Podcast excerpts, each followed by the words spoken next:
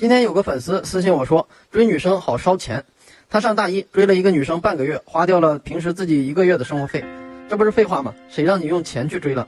你难道不知道有一个定律吗？你用什么东西吸引的这个人，这个人就会不断的在你身上索取什么东西。最初喜欢上你颜值身材的人，会不会因为你年老色衰、身材走形，渐渐对你没兴趣？必须会。当初喜欢上你温柔体贴、随叫随到的人，会不会因为你日后心情不好、发脾气而离开你？那也必须会的。那么，当你想用钱来让对方和你在一起的时候，对方也就开始越来越喜欢花你的钱，直到最后开始把你当成一个 ATM，因为你从一开始就用你的行为告诉了他，我可以无条件为你花钱，我为你花钱是应该的。往往这个时候，女生会觉得我是你女朋友，我就应该花你的钱，别人想给我花钱，我还不要的。可能有小伙伴会说。你的意思是不要花钱，空手套白狼？当然不是，我们要和一个人在一起，不管是投入金钱还是真心，都是难免的，也是应该的。但是我们要注意方式方法。大家都是吃五谷杂粮长大的普通人，我们的钱也不是天上掉下来的。我们要想一个更好的方式来表达我们的喜欢。当你在追女生的过程中想花钱的时候，请你记住这两个原则。原则一，千万不要一开始就炫富。有些人可能对感情这件事有什么误解，他们把感情看成了买卖。他们最常见的思维方式就是和我在一起，我保证你有吃有喝，顿顿有肉，我给你提供充足的物质条件，我让你过上幸福的日子。在他们的理解中，跟着哥有肉吃，你还想啥？他们一旦被拒绝的时候，就会十分的愤怒，因为他们觉得我都给你钱了，我都说给你买奢侈品了，你居然脑子瓦特了还不接受？有肉吃你还不知足，你是缺少社会的毒打。你以后绝对会后悔的，就像那句话说的，曾经有块滋滋冒油的五花肉放在你面前，你没有珍惜，等被别人吃了，你才开始后悔，晚了就。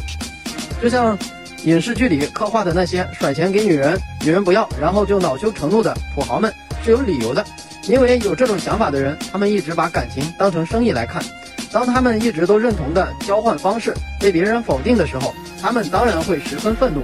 认为我给了你这么好的合作条件，这么丰厚的利润，你还不识抬举？你一定是嫌钱少，怎么想用这种方式抬高身价，让我继续加码吗？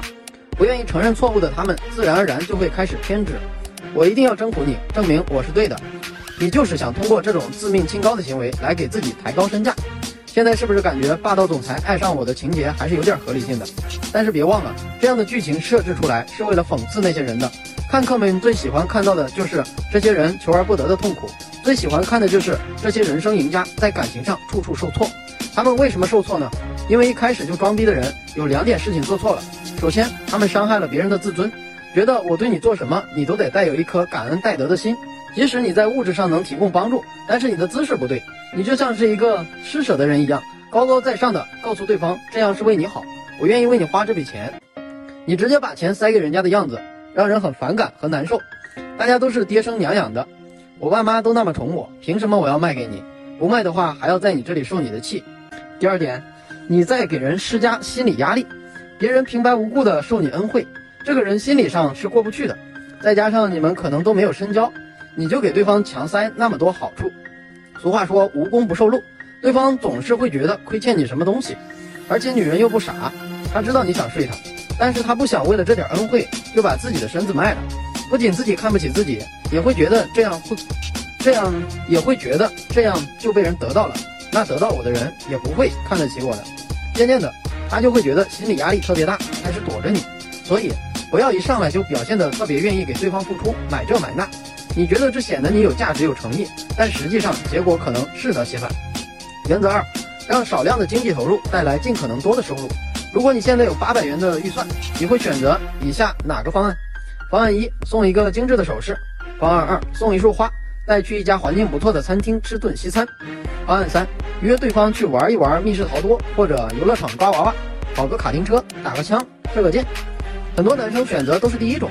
你们当然觉得追女生花钱了，女生需要的东西、喜欢的东西，你送得完吗？包包、化妆品、香水、衣服、鞋子，一个女生的购物车你是清空不完的。这样送你会追求的特别累，而且在某二手交易平台上搜索“舔狗”两个字，下面会出现一堆女生出售舔狗送的礼物，什么口红了、鞋子了、项链的，没用过就打折甩卖。礼物表达的是心意，但是你刚开始追求她，干嘛表达的这么重的心意干嘛？成本太高不说，对方的心理压力也大。对于明白事理的女孩子，收你太贵重的礼物，她心里也过意不去，而且你钱花出去了，也达不到你要的效果。相亲里最常见的是第二种，相一个妹子带去一家不错的餐厅，吃个几百块的饭。赶上过年相亲高峰期的时候，什么圣诞节、情人节，正好再送束花，结果就是一个人四五百，一年下来相亲相的多的，相上几十个很正常。老白以前在老家三年相了七八十个，在我的小伙伴里算少的，有好几个靓仔都破百了。虽然不是每个约会每个都约会花钱，但是最起码约上一半吧，往往相亲上两三万就进去了。还不一定能结婚，就算结婚了，回头想想，给那么多不是老婆的女人花两三万，这都打水漂的，都是交学费的。我们的原则应该是花钱在体验上，而不是花钱在礼物上。所以，如果你一定要在追女生上投入物质，这样的两个方向最管用：一，从细节入手，小礼物大效果。追女生一定要送花送首饰吗？大姨妈来的时候买罐姜糖，天冷的时候买个暖宝宝，加班的时候顺顺带帮她买点零食。下班晚了，帮他打一个的，让他不要走夜路回家。每一项的成本都不高，但是显得你特别有心，别人想不到的事情你都想到了。二，从体验入手，创造接触机会。你可以投入物质，但是当中必须要有你的参与，比如一起打电玩，一起去唱歌，一起抓娃娃，甚至一起打麻将都行，因为这给你们创造了一段共同相处的时光。在这时光里，你们可以聊天，有互动，有交流，还有一起参与活动的回忆。以及一些打打闹闹，这个时间段中，你们之间的可能性是无限大的，这才叫花小钱办大事儿，这才叫把钱花在刀刃上。追女生烧钱，那穷学生还要不要谈恋爱了？可是你看，学生时代的爱情不仅美好，而且越来越多，完全不需要什么钱，那是因为资源的限制，恰恰让他们找到了最有效率的方法，所以成功率才这么高。不要说女生物质，不要说谈恋爱费钱，你自己方向都不对，怪谁？